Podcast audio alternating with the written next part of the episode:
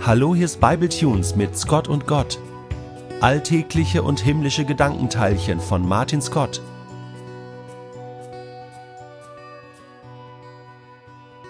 Da gehe ich Karfreitag in den Gottesdienst und denke mir, was soll mich an Karfreitag noch groß überraschen?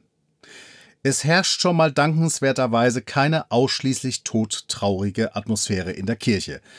Es ist schon ernster als sonst, nachdenklicher, betrübter, aber nicht so, wie ich das aus der allerersten Gemeinde her kenne, zu der ich in meinem Leben jahrelang gehört habe. Da wurde Karfreitag in einer Art und Weise, und das jetzt bitte in Anführungszeichen hören, zelebriert, als würde auf uns Gottesdienstteilnehmern ebenfalls die Last und Schuld dieser Welt persönlich lasten. Was einen Freund von mir, Christian, im Anschluss an den Gottesdienst immer sagen ließ, komisch, und ich dachte, das Großartige an Karfreitag wäre, dass Jesus den Schmerz dieser Welt stellvertretend für mich getragen hat. Warum fühlt es sich Jahr für Jahr in dieser Gemeinde immer wieder so an, als müsste ich da doch selbst hindurch? Nun, also, es war in diesem Jahr schon mal kein Gedenktag, an dem wir Gottesdienstteilnehmer das Gefühl hatten, dass eigentlich ein Kreuz für jeden von uns hinter der Kirche aufgestellt worden wäre. Aber mit einer wirklichen Überraschung rechnete ich jetzt nicht. Dafür habe ich in 45 Jahren zu oft schon Karfreitag erlebt. Es kam die Stelle im Gottesdienst, wo eine Passage aus der Bibel vorgelesen wurde.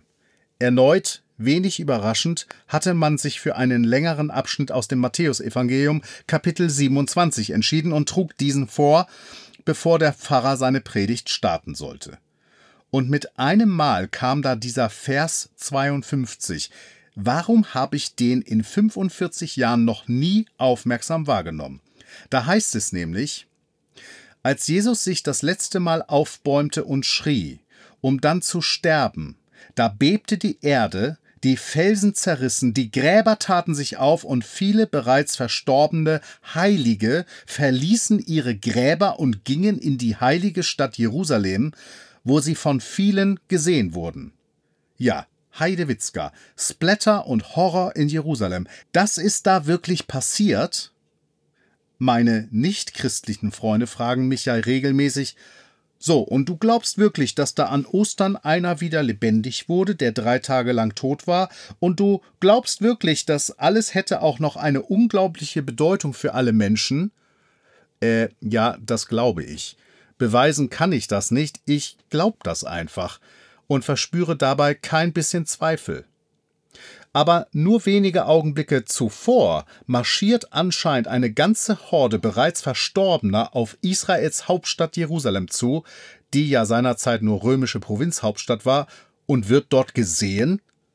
Ich war den restlichen Gottesdienst wie ausgenockt. Von der Predigt bekam ich im Grunde überhaupt nichts mit.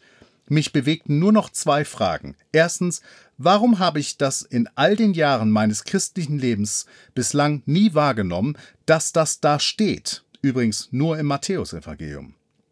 Und zweitens, warum habe ich tierische Schwierigkeiten damit, das zu glauben, aber zwei Tage später kaum noch Schwierigkeiten damit zu glauben, Jesus sei von den Toten auferstanden? Nun, ich habe ein paar kluge Bücher in meinem Bücherregal stehen zum Matthäusevangelium. Da habe ich jetzt die Tage mal nachgeschlagen, was forschende Theologen zu dieser Bibelstelle einfällt. Ich darf vorwegnehmen, durchaus vieles, aber nicht viel Präzises. Die einen tun es kurz abhandeln, so nach dem Motto, in dem Augenblick, wo Jesus stirbt, lässt Gott bereits für einige geschehen, was durch den Tod und die Auferstehung von Jesus für alle Menschen angelegt ist, dass der Tod seine Macht über den Menschen verliert und dass der Tod Verstorbene wieder hergeben muss.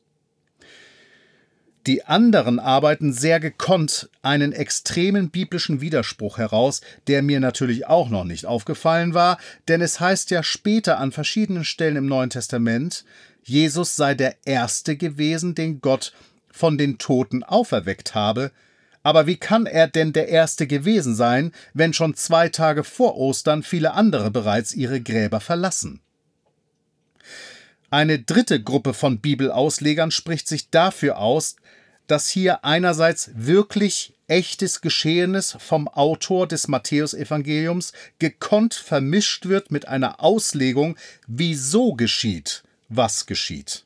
Dass also der Tod und die Wiederauferstehung des einen, die Wiederauferstehung aus dem Tod heraus aller anderen als sehr komprimierte Geschichte erzählt wird. Oder nochmal anders ausgedrückt, dass Bericht und Interpretation sich hier vermischen, insbesondere für jüdische Ohren, denn Matthäus schreibt für Juden und lässt hier vermutlich jüdische Heilige aus ihren Gräbern kommen.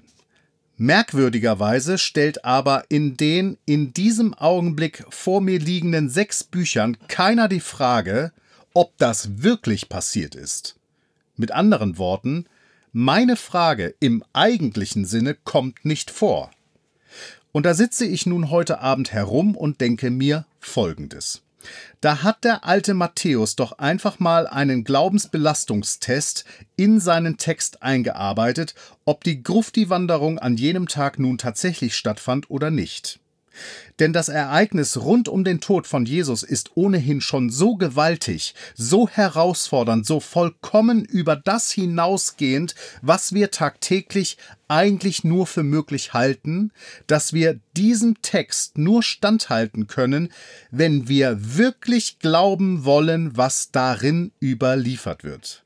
Dass der Tod von Jesus eine wahnsinnige, gewaltige, irre Konsequenz nach sich zieht, dass Gott seine geliebten Menschen nicht der endgültigen Zerstörung des Todes, der Vergessenheit und der Verrottung überlassen will, sondern dass er ihn vom Tode erretten will, ihn als Sünder bereits begnadigt hat und in eine neue ewige Schöpfung hineinbewegt. Und ob du das wirklich glauben kannst, das musst du dir dann durch den Kopf gehen lassen, wenn du Matthäus Kapitel 27, Vers 52 liest als Jesus sich das letzte Mal aufbäumte und schrie, um dann zu sterben, da bebte die Erde, die Felsen zerrissen, die Gräber taten sich auf, und viele bereits verstorbene Heilige verließen ihre Gräber und gingen in die heilige Stadt Jerusalem, wo sie von vielen gesehen wurden. Splatter und Horror in Jerusalem? Wohl kaum. Denn wenn diese Kolonne tatsächlich in Jerusalem einmarschiert kam, dann waren sie eines der krassesten und überzeugendsten Zeichen für die damaligen Bewohner Jerusalems dafür, dass Gott lebendig ist, mächtig ist, dass er wirkt und handelt und seine Versprechen wahrmacht seinen geliebten Menschen niemals aufzugeben, noch nicht einmal, wenn der Tod uns anscheinend scheidet von unserem Liebhaber.